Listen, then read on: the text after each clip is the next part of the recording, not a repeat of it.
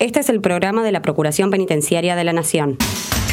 Voces en libertad. Voces en libertad. Atravesamos los muros. Procuración Penitenciaria de la Nación. Conduce Enrique Vázquez.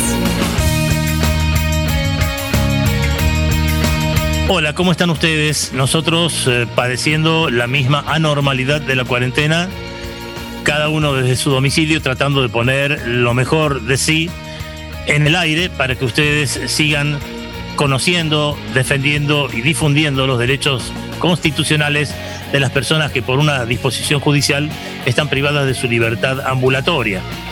Hoy vamos a hablar con el doctor Ariel Cejas Meliare, procurador penitenciario de la Nación adjunto interino, a propósito de dos temas que tienen que ver con la procuración, los 30 años o el trigésimo aniversario, para decirlo mejor, de la ley que reprime el consumo y el tráfico de estupefacientes en la Argentina y luego lo que hace la Procuración Penitenciaria de la Nación en materia de formación de futuros abogados y abogadas en temas de ejecución penal. Por último, la doctora Marina Chiantareto, coordinadora del equipo de niñas, niños y jóvenes adolescentes privados de su libertad, se refiere al Día Nacional de los Niños niñas y adolescentes en la Argentina.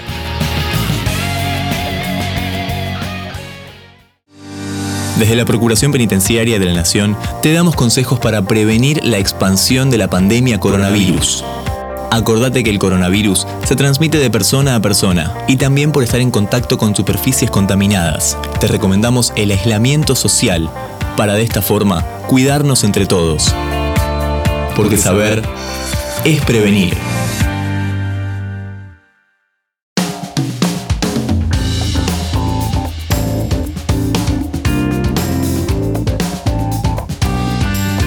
Con Florencia Sosta tenemos el renovado placer de darle la bienvenida al eh, señor Procurador Penitenciario de la Nación, adjunto interino, el doctor Ariel Ceja Meliare, con dos requerimientos. Uno, su participación en el plenario organizado por las comisiones de Seguridad Interior y Narcotráfico y de Justicia y Asuntos Penales del Honorable Senado de la Nación.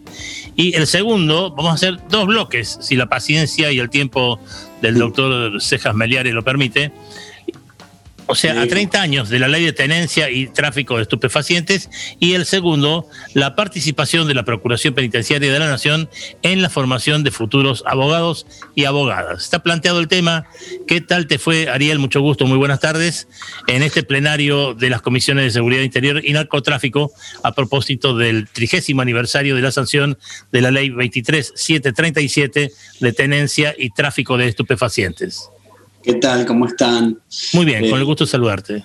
Con gusto. La verdad que estuvo, estuvo eh, muy bien, la verdad no. Em, nos parece muy, muy loable que el Senado de la Nación, eh, luego de 30 años este, de, la, de la creación de la ley, se, se dé un debate este, de cómo estamos hoy con la ley, ¿no? Y qué, repercusiones y a quiénes alcanza y cómo es la situación. Eh, y para eso invitaron a, varios, organismos o funcionarios, este, y entre ellos eh, se invitó a la Procuración Penitenciaria por, toda la experiencia de trabajo, por supuesto, en, en materia carcelaria. Así que este, nos pareció una excelente iniciativa. Es una ley que varió muchas veces desde su nacimiento hace 30 años, ¿verdad?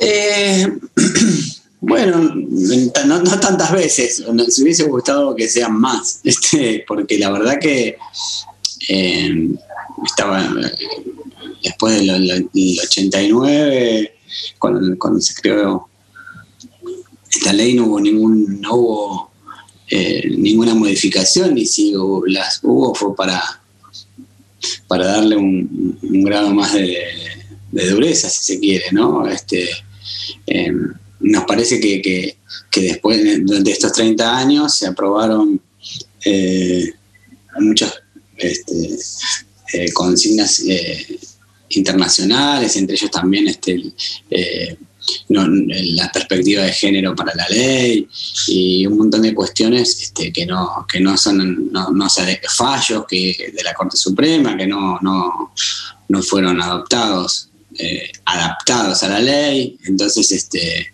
y hay fallos que tienen casi ya 11 años. Entonces me parece que, que, es necesario urgente una nueva mirada sobre la ley no eh, no, quiero, no quiero abusar de tiempo y sobre todo no quitarle participación a Florencia, pero hay modificaciones. Eh, la ley fue, sancionada por el Congreso el 21 de septiembre, el día de la primavera de 1989. Eh, promulgada por el Poder Ejecutivo el 10 de octubre del 89. y después tiene modificaciones en el 95, en el 2016, tiene en el 2000, tiene varias. Sí, claro, pero como te decía, Enrique, siempre con, una mirada más, más, este, eh, más, más dura, ¿no? no con una mirada de cómo, con, todas estas aristas que te dije anteriormente. Eh, entonces me parece que eh, es necesario una modificación o una mirada con estas nuevas perspectivas que, estábamos hablando, ¿no? sin ir más lejos, fíjate, bueno, fallo Basta Rica, que fue un fallo este, muy, muy este, avanzado en materia de derechos humanos, eh, fue, luego fue eh, derogado por, otro fallo de la Corte eh, este, que, que, generó que hasta la tenencia para un consumo personal este, siga, siendo reprimida, ¿no? Y, este, después, bueno, tenemos un fallo de Arriola, por ejemplo, del 2009, que nada que ver al fallo de Basterrica, que ha sido un gran fallo, pero, pero bueno, es un fallo, es un, fallo que nos permite volver a modificar eh, eh, esa, esa, esa tipificación este, y seguimos, seguimos este, eh, sin, esa modificación, se sigue todavía este, eh, criminalizando al consumidor. Me parece que eso son, ya son este, eh, discusiones oprimidas que no, nos conducen a nada. Este, nosotros cuando presentamos el, digamos, el, informe entre la Comisión del Senado, fuimos muy contundentes, que no son, eh, si bien es una elaboración propia, pero es, en base al registro del, SNIC, donde eh, establece claramente cómo, cómo creció en los últimos años todas las causas por consumo, como creo, no me acuerdo ahora, pero creo un 147%, y también aumentó eh, creo un 50% las causas por tenencia simple, las causas por tenencia con fines de comercialización. Eh, y cómo bajó, por ejemplo, las causas por contrabando. Entonces me parece que son discusiones que no, no, no, podemos obviar, ¿no? Florencia, te pido perdón, dale. Te disculpo, Enrique. Muchas Como ustedes estaban diciendo, son 30 años de vigencia de esta ley que a lo largo de los años ha sufrido distintas modificaciones, pero actualmente, ¿qué impacto tiene la ley en la prisionalización de las personas? Y bueno, sí, eh, justamente es, eh, a donde también apuntamos. Eh, hoy por hoy eh, el impacto es en las mulas y los mulos, que ya lo hemos hablado muchísimas veces acá en esta, radio, y, la Procuración ha trabajado muchísimo en, estas cuestiones. La, cantidad de casos que la mayoría de las personas que están detenidas dentro de la órbita del Servicio Penitenciario Federal está por eh, quinto inciso C, que es tenencia con fines de comercialización, que sabemos que es un delito de totalmente de subsistencia y de pobreza, no estamos hablando de, contrabando ni de narcotráfico a grandes escalas. Eh, el último eslabón de esa cadena es la que termina detenido. Eh, y pues, yo vuelvo a decir, no estamos hablando de eh, la persona que va con el camión y transporta eh, una tonelada de estupefacientes, sino estamos hablando de, personas de, que sería un microtráfico, pero este, por, la, por, tenencia que, que, se comercializa, este, eh, queda tipificado de esa forma, ¿no?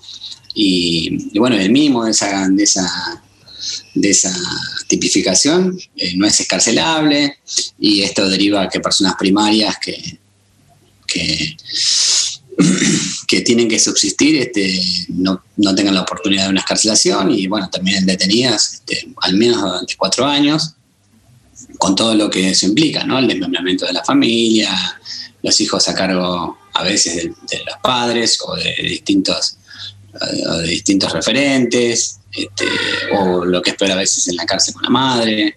Eh, eh, eh, fue elocuente el caso también de muchos, también o extranjeros, ¿no? Este, el caso que contábamos en el Senado y que contamos acá muchísimas veces, el caso de Claudia, la detenida de nacionalidad boliviana, que estuvo más de dos años acá detenida, que tuvo que cruzar la frontera con un poco de droga para pagar la quimioterapia de su hijo, porque en Bolivia no, no, no la podía cubrir, eh, no, hay salud pública como acá, eh, con lo cual, este, bueno, eh, este, hizo lo que hizo y bueno, no, no, no pudo ni cubrir el tratamiento ni poder estar con su hijo durante los últimos años de, esa enfermedad terminal. Eh, la Procuración trabajó muchísimo para alcanzar que por lo menos tenga la posibilidad de despedirse eh, y, generar ese permiso judicial que tanto costó. Este, bueno, alcanzó a, abrazarlo, bueno, ahí a la semana falleció.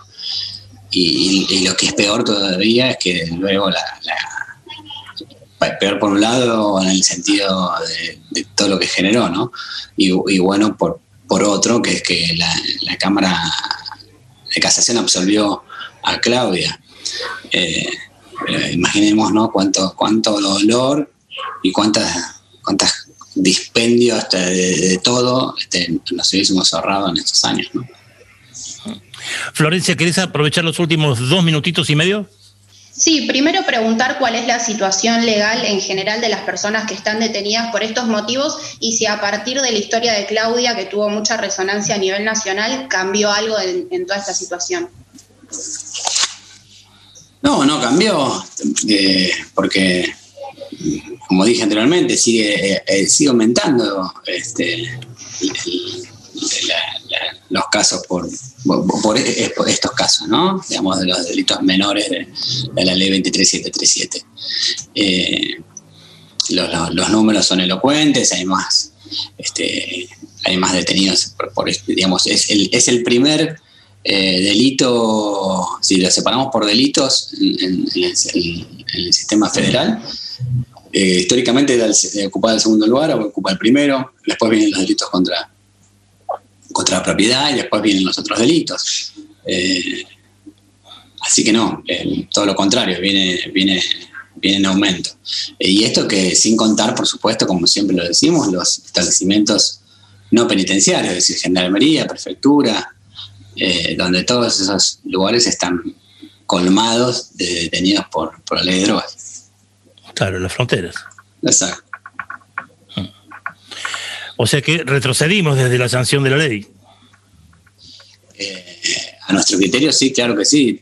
Eh, fíjense que, insisto, cuando vamos a las, a las cifras, se ve que eh, todos los años van, van en aumento. Entonces, este, no es que, no es que, bueno, dejamos de reprimir menos al consumidor porque el fallo arriola, no.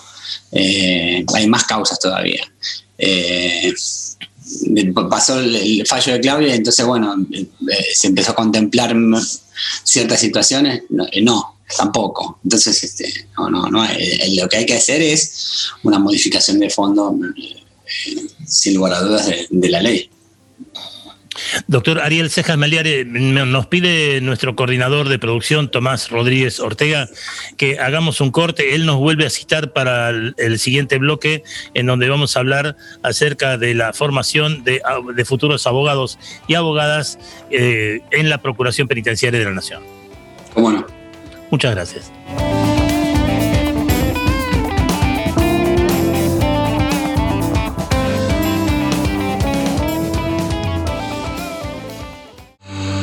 Seguinos. Twitter, arroba ppnarg. Facebook.com barra ppnarg. Informate, ppn.gov.ar. Voces en Libertad. Voces en Libertad. Un programa de la Procuración Penitenciaria de la Nación. El DJ Ariel Cejas Meliare optó casi compulsivamente por Joaquín Sabina. Por Joaquín Sabina le puso Joaquín a su hijo, así que seguro le gusta. Y yo le sugerí también una de Piratas, la del Pirata Cojo, muy lindo tema de los primeros tiempos de Joaquín Sabina. Si no, aún mi oficio. Y como además sale gratis soñar y no creo en la reencarnación, con un poco de imaginación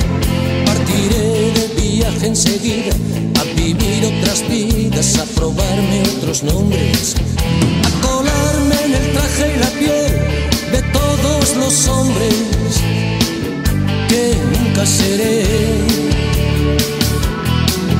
Al Capone en Chicago, legionario en Melilla, pintor en Montparnasse, mercader en Damasco, costalero en Sevilla, negro en Nueva Orleans, viejo verde en Sodoma, deportado en Siberia, sultán en un harén, policía ni en broma, triunfador de la feria, gitanito en Jerez. Taur en Monte Carlo, cigarrillo en tu boca, taxista en Nueva York. El más chulo del barrio tiro porque me toca, suspenso en religión. Confesor de la reina, banderillero en Cádiz, tabernero en Dublín. Comunista en Las Vegas, ahogado en el Titanic, flautista en Hamelin. Pero si me dan a elegir entre todas las vidas, yo escojo la del pirata cojo con pata de palo, con parche en el ojo, con cara de malo, el viejo truán capitán de un barco que tuviera por bandera un par de tibias y una calavera. La del pirata cojo con pata de palo, con parche el ojo, con cara de malo, el viejo truán capitán de un barco que tuviera por bandera un par de tibias y una calavera. Villarista tres bandas, insumiso en el cielo, dueño de un cabaret. Arañazo en tu espalda, tenor en Rigoletto, pianista de un burdel.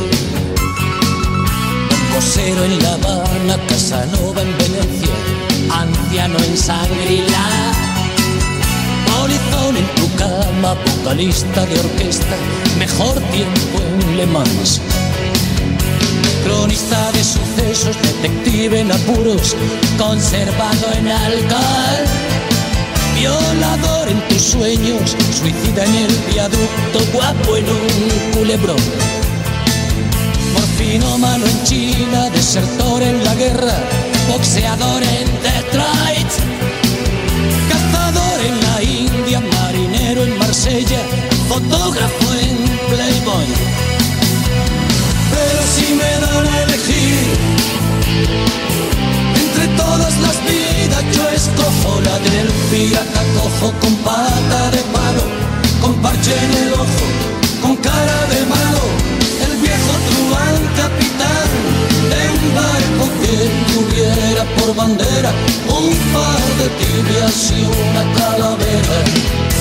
La del pirata cojo con pata de palo, con parche en el ojo, cara de malo, el viejo truán capitán de un barco que tuviera por bandera un par de tibias y una calavera.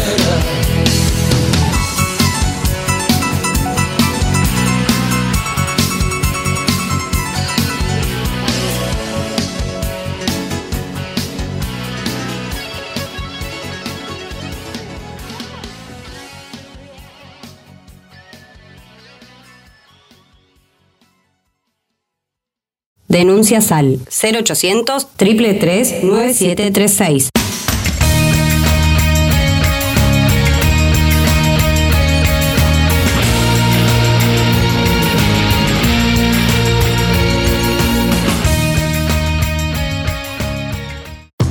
Voces en Libertad. Voces en Libertad. Un programa de la Procuración Penitenciaria de la Nación. De la Nación. 25 años defendiendo los derechos de las personas privadas de su libertad. Privadas de su libertad. PPN te informa, ante la presencia de los síntomas fiebre y tos, fiebre y dolor de garganta, fiebre y dificultad respiratoria, no te automediques. Consulta inmediatamente al sistema de salud a través de cualquiera de estos teléfonos 0800-222, 1002, 4292-3896 o llamando al 107.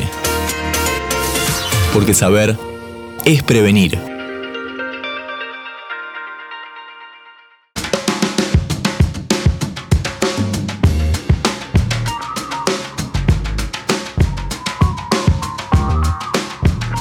Lo prometido, segundo bloque y agradecemos por supuesto su paciencia eh, con el doctor Ariel Cejas Meliare, el procurador penitenciario de la Nación adjunto interino, a propósito del convenio firmado entre la Procuración y la Facultad de Derecho de la Universidad de Buenos Aires, que rige, tengo entendido, desde hace ocho años. Junto a Florencia Sosa le damos la más cordial bienvenida a este segundo bloque con él, acerca, insisto, de la participación de la PPN en la formación de futuros abogados y abogadas. Doctor Cejas Meliare, gracias por Sí, permanecer en línea. no, por favor. por, mejor dicho, reanudar la comunicación. Sí, sí, sí. Eh, y este, eh, ¿de qué se trata esta, este ciclo de formación? Bueno, eh, eh, entiendo que ya lo- alguna vez lo hemos charlado, pero siempre, como decimos, el público se renueva. Ah, muy bien.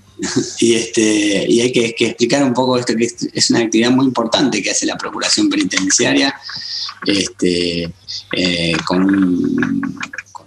la, práctica profesional de la carrera de Derecho que se dicta eh, en, el organismo. Eh, hemos firmado un convenio, creo en el año 2012, si mal no recuerdo, ¿sí? Con, la, con la Facultad de Derecho, para que aquellos este, alumnos que están avanzados en la carrera y tienen que hacer la práctica profesional, que hay distintos lugares para hacer la práctica, que, este, que una de las ofertas sea la procuración penitenciaria. Y la verdad que nos hemos eh, eh, nos ha sido muy muy grato porque la, mayoría de, todos los todos los alumnos que, que, se anotan, este, por supuesto están interesados ¿no? en, en- en el foro, digamos, el- la rama penal del derecho, eh, todo lo que les interesa, todo lo que es eh, las políticas eh, criminal, políticas carcelarias.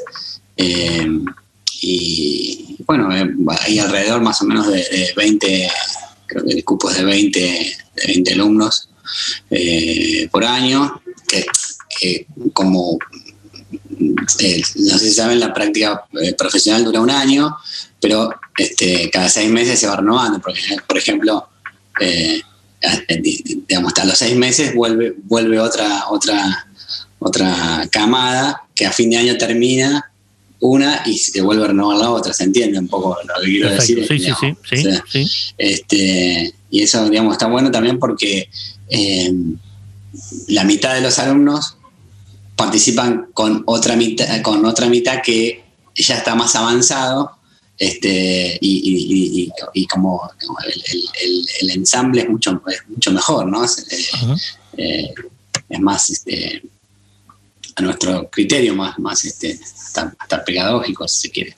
Eh, bueno, y participan de, de- de- inspecciones carcelarias también, eh, mantienen entrevistas con, con- con detenidos, con detenidas, hacen, por supuesto, presentaciones judiciales y hasta muchas veces alguna denuncia penal o, algún, o algún pedido de arresto domiciliario.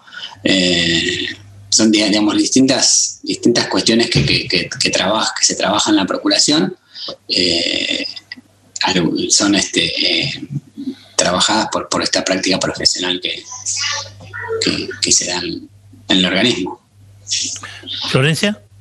¿Cómo se organizaron este año teniendo en cuenta que nos encontró en la virtualidad absoluta para que los chicos y las chicas puedan realizar todas esas actividades que recién mencionabas?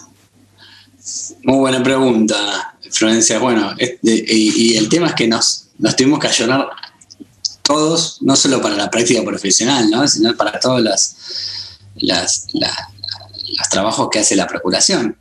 Eh, la, Universidad de Buenos Aires, yo doy clases en la universidad, eh, también eh, digo, la, Facultad de Derecho, generó una plataforma virtual también este, muy, muy importante para que todos podamos trabajar virtualmente dando las clases.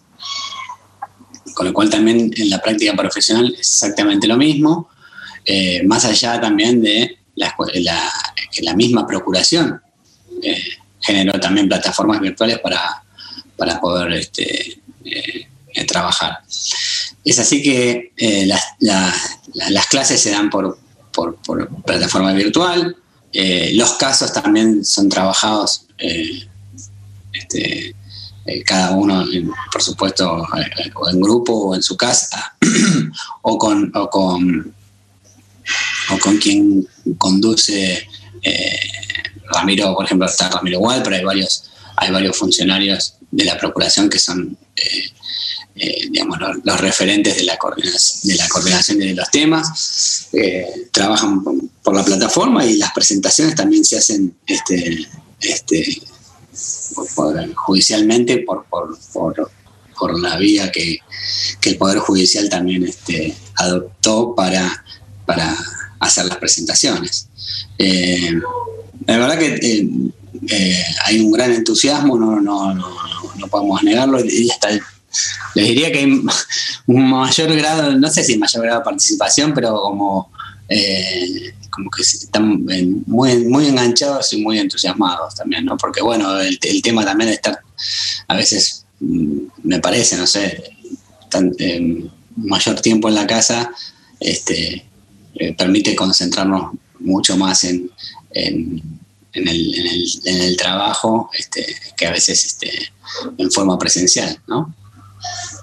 Y, ya que están en un ámbito académico como el de la Facultad de Derecho, doctor Ceja Meliare, estos alumnos suscitan en sus profesores, que suelen ser jueces, y algunos de ellos que están a cargo de la ejecución penal, eh, suscitan algún tipo de interés mayor que, del que se advierte hasta ahora eh, por parte de, los magistrados?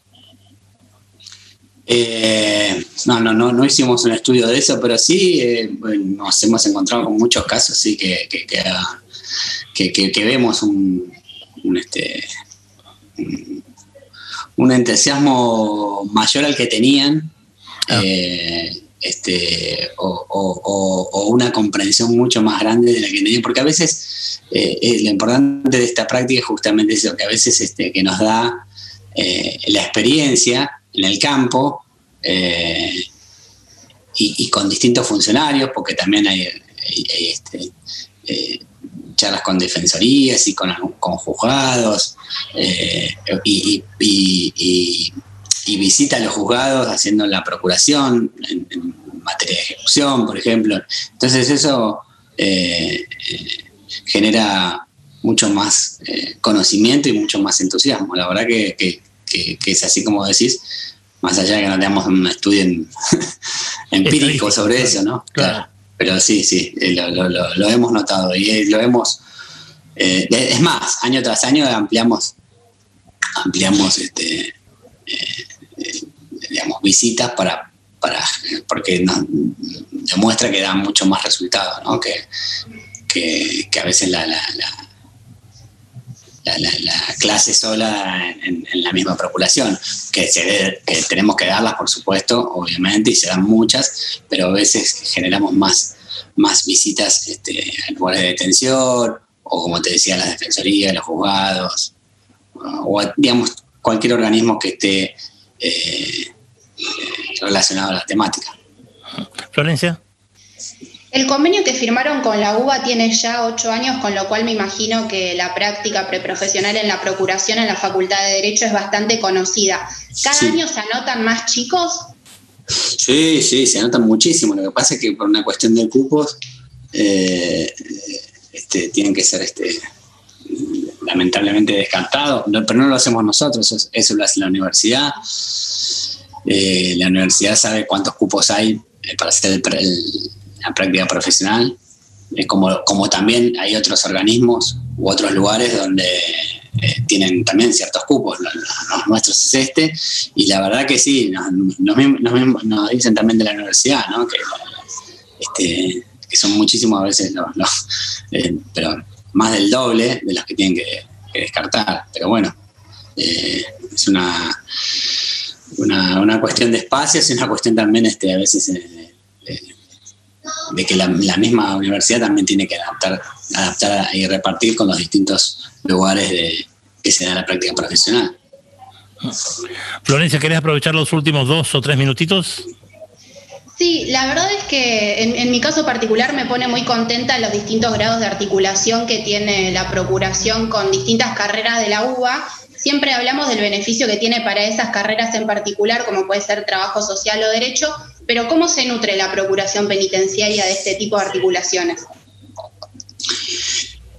Bueno, eh, la, idea, no sé si nos nutrimos este, dando esta posibilidad eh, eh, a, los estudiantes, a la universidad.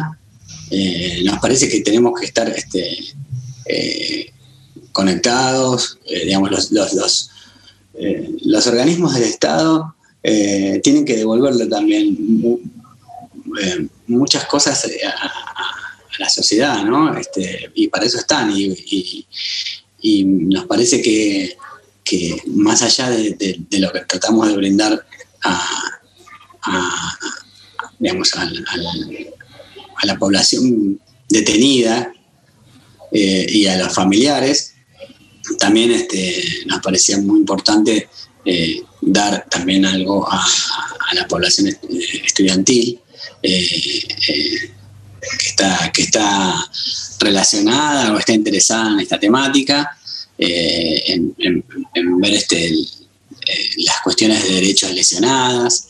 y cómo, cómo trabajarlas, cómo poder repararlas, cómo poder este, dialogarlas tanto en trabajo social como en, ya el derecho es más, más, más este, específico en el tema más jurídico, pero y estamos abiertos también a, a, ver si, si podemos ampliar alguna alguna carrera más, pero bueno, es, es, una cuestión que no es tan fácil, una cuestión de presupuesto, un, montón de, aristas que, que, hacen que uno pueda tomar esta determinación, pero bueno, este, y también eh, la voluntad de la Universidad de Buenos Aires, ¿no? que hay que destacarlo también. Doctor Ariel Cejas Meliare, procurador penitenciario de la Nación, adjunto interino, le agradezco muchísimo este diálogo. Lo iba a despedir amablemente y agradeciéndole también su tiempo, eh, pero antes le requiero dos temas musicales para uh. hacer más agradable al oído el programa de hoy. Pero no, no, no, no me, agarran de sorpresa, la verdad, no, no sé por Ay, Dios. qué línea. ¿Cómo se, llama, ¿Cómo se llama tu hijo, Ariel Cejas Meliare? Bueno, pues uno de Joaquín Sabina. Ah, uno de Joaquín Sabina. Uno de Joaquín Sabina. ¿Cuál? A ver. Oh, hay muchos. Este... ¿El que le hizo Sabina a su nena enferma, una de piratas? ¿Te gusta? Bueno, me gusta, me gusta, sí, claro. La, del, Pirata, la del pirata cojo es un lindo tema. Me gusta, me gusta, sí, tiene una letra. ¿Y ahora cuál otro? Otra más tiene que ser este. Sí, claro. Pastillas para no soñar. Muy bien, muy bien. Muchas gracias, señor, señor DJ. Muchas gracias. Bueno, les mando un cariño para todos. Muchas, gracias. gracias. Chao,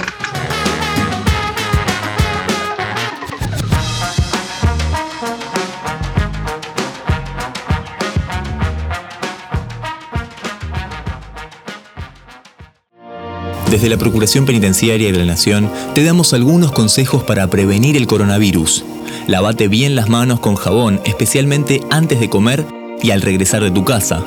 Estornudado tosé siempre con el pliegue del codo. Usa un pañuelo, tiralo en el tacho y lavate las manos inmediatamente. Evita el contacto con personas con síntomas respiratorios.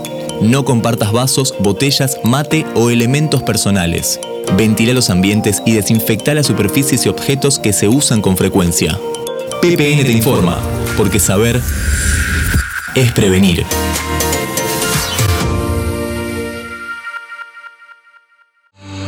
Seguinos. Twitter, arroba ppnarg.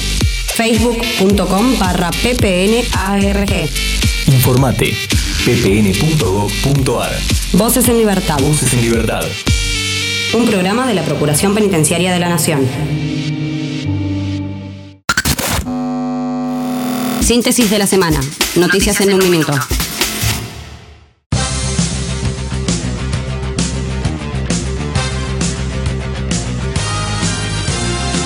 Día Nacional de los Derechos de Niños, Niñas y Adolescentes. Cada 27 de septiembre se celebra en Argentina el Día Nacional de los Derechos de Niños y Adolescentes en conmemoración a la sanción de la Ley 23.849, a partir de la cual se incorporó al derecho argentino la Convención de los Derechos del Niño. Guía sobre buenas prácticas para personas gestantes detenidas. La PPN y la Defensoría General elaboraron la Guía de Buenas Prácticas para la atención de mujeres embarazadas y otras personas gestantes que se encuentran privadas de la libertad en la órbita del Servicio Penitenciario Federal. Fue enviada al Poder Ejecutivo Nacional como una propuesta de buenas prácticas para la atención de personas gestantes privadas de libertad.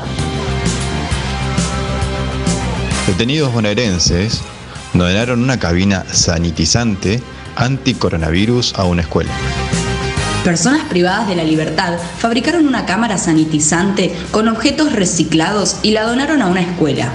La cabina fue donada a la Escuela del Sol de Cava luego de unos 45 días de trabajo en los talleres de oficios de la Unidad 42 bajo la supervisión del personal penitenciario. Participación de la PPN en la formación de futuros abogados y abogadas. A partir de un convenio firmado entre la PPN y la Facultad de Derecho de la Universidad de Buenos Aires, desde el año 2012, estudiantes de abogacía tienen la posibilidad de realizar sus prácticas profesionales dentro de este organismo de control, actividad que se mantiene durante este 2020, signado por la pandemia por COVID-19.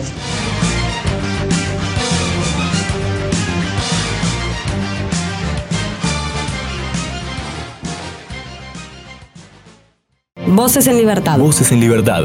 Un programa de la Procuración Penitenciaria de la Nación. 25 años. 25 años. Defendiendo los derechos de las personas privadas de su libertad. Privadas de su libertad.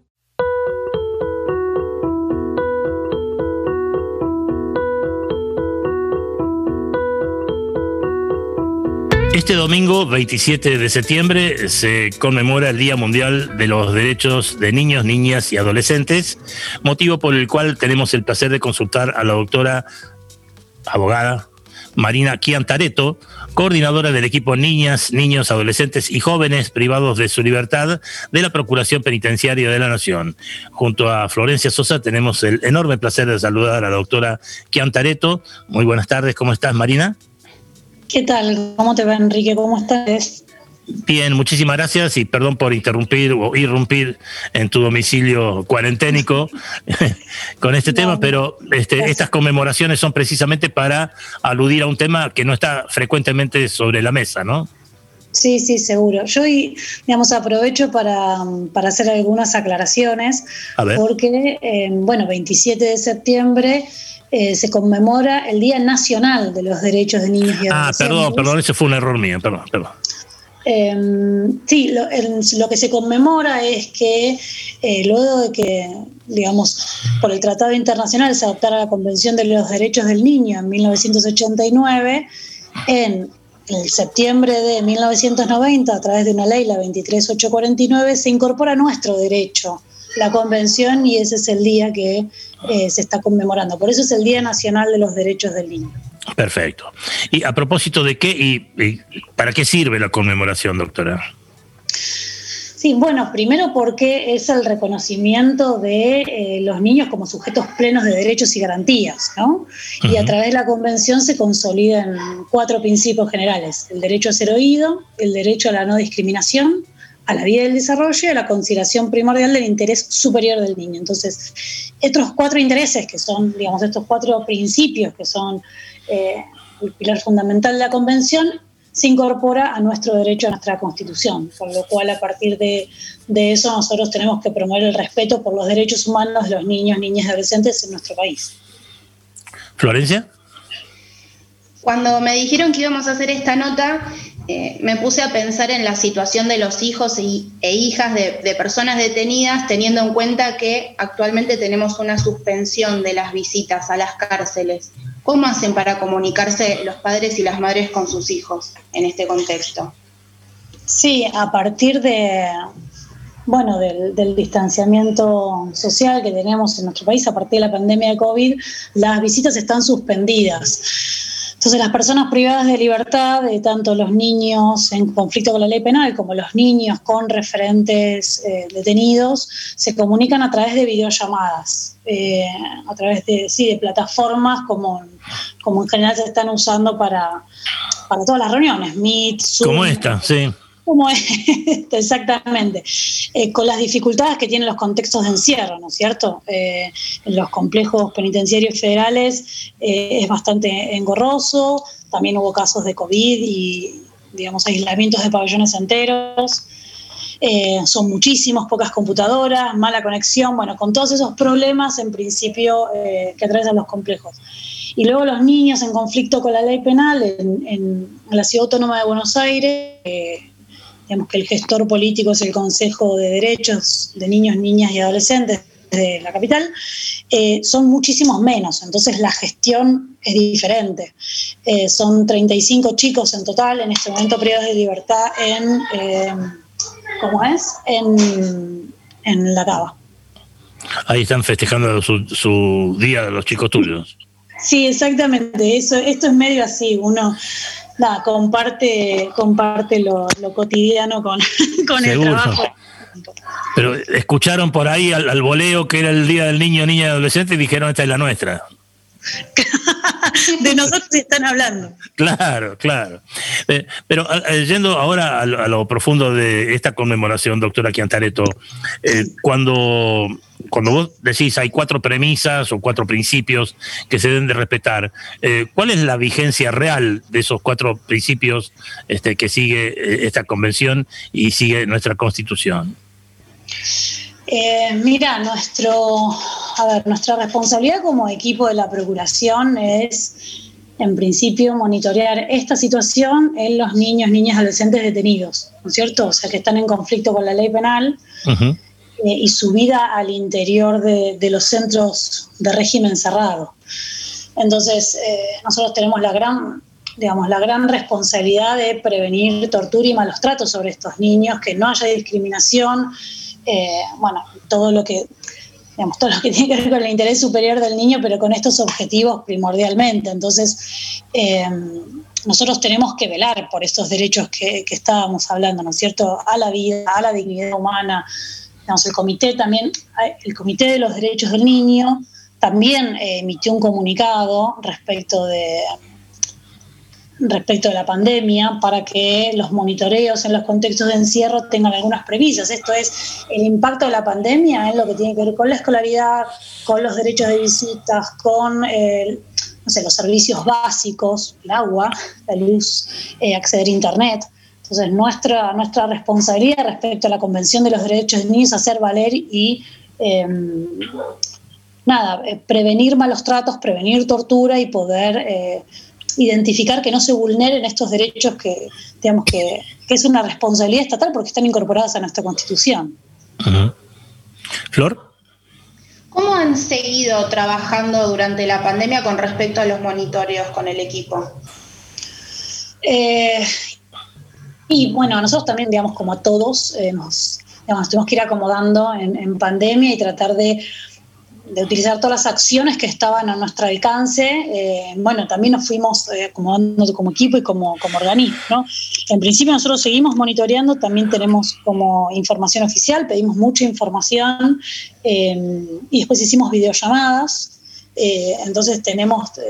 digamos, más allá que no es, la, no es lo mismo la conversación, porque no podemos garantizar ni la confidencialidad,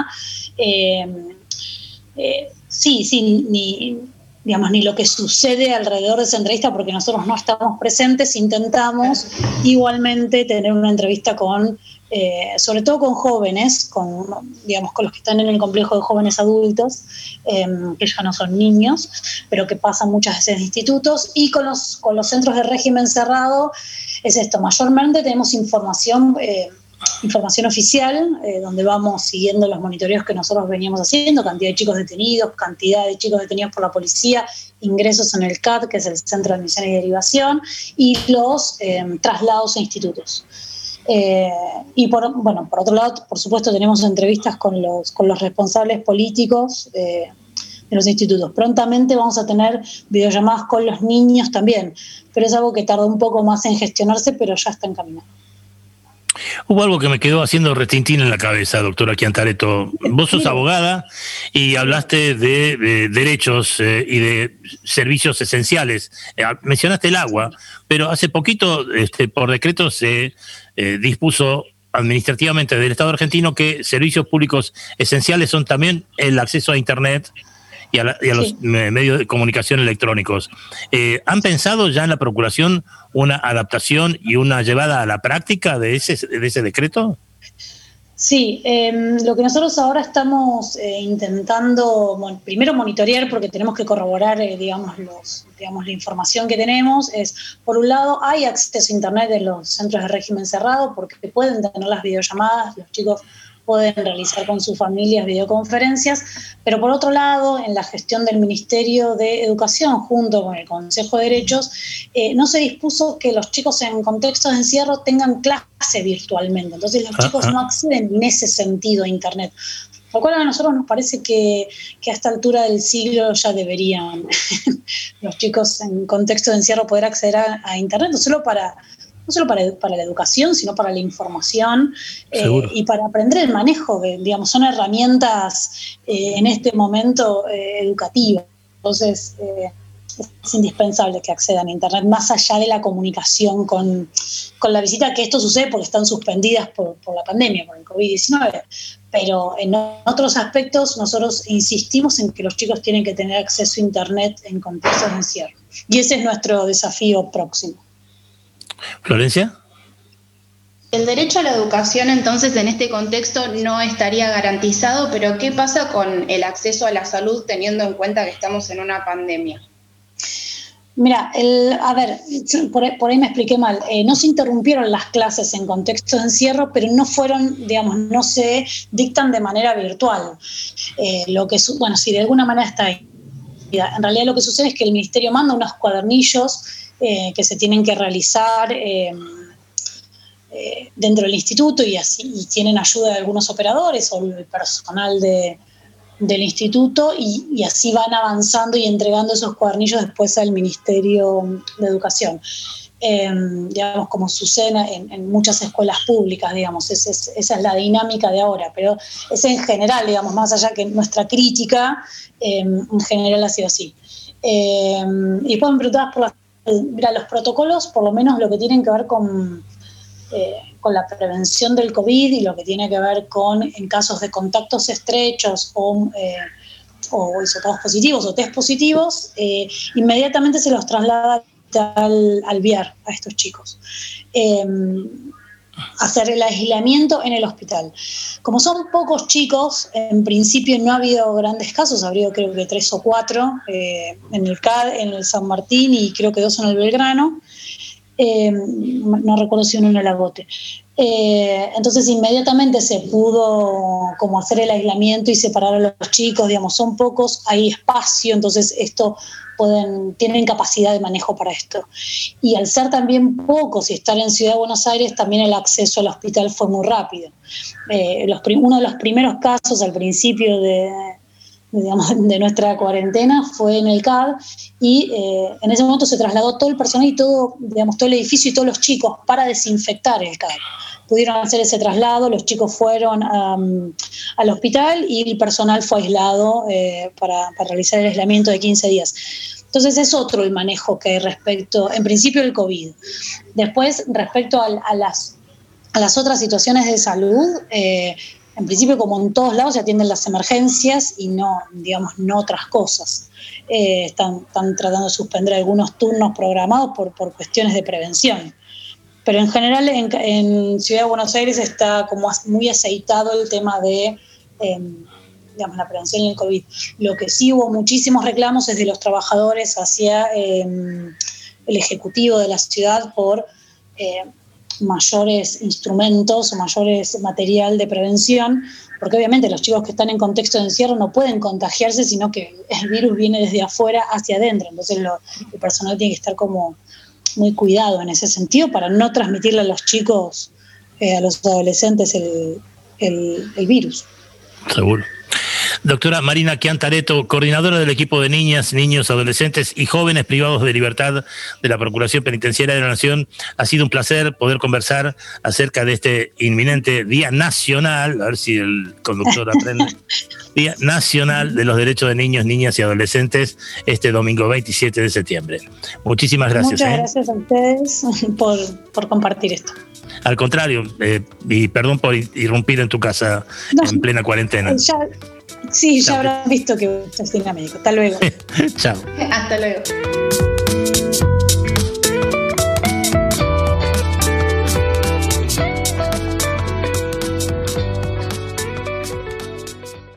Volvé a escuchar este u otro programa a través de la web oficial radio.ppn.gov.ar Radio.ppn.gov.ar Voces en Libertad. Cinco años. Por las suyas, sin presión alguna, Ariel Ceja Meliare eligió este otro tema de Joaquín Sabina, Pastillas para no soñar. Si lo que quieres es vivir 100 años, no pruebes los licores del placer. Si eres alérgico a los desengaños, olvídate de esa mujer compra una máscara antigas, mantente dentro de la ley. Si lo que quieres es vivir 100 años, haz músculos de 5 a 6 y ponte gomina que no te despeine el vientecillo de la libertad. Fonda un hogar en el que nunca reine, más rey que la seguridad Evita el humo de los clubs, reduce la velocidad. Si lo que quieres es vivir 100 años, vacúnate contra el azar. Deja pasar la tentación, dile a esa chica que no llame más. Y si protesta el corazón, en la farmacia puedes preguntar. Tienen pastillas para no soñar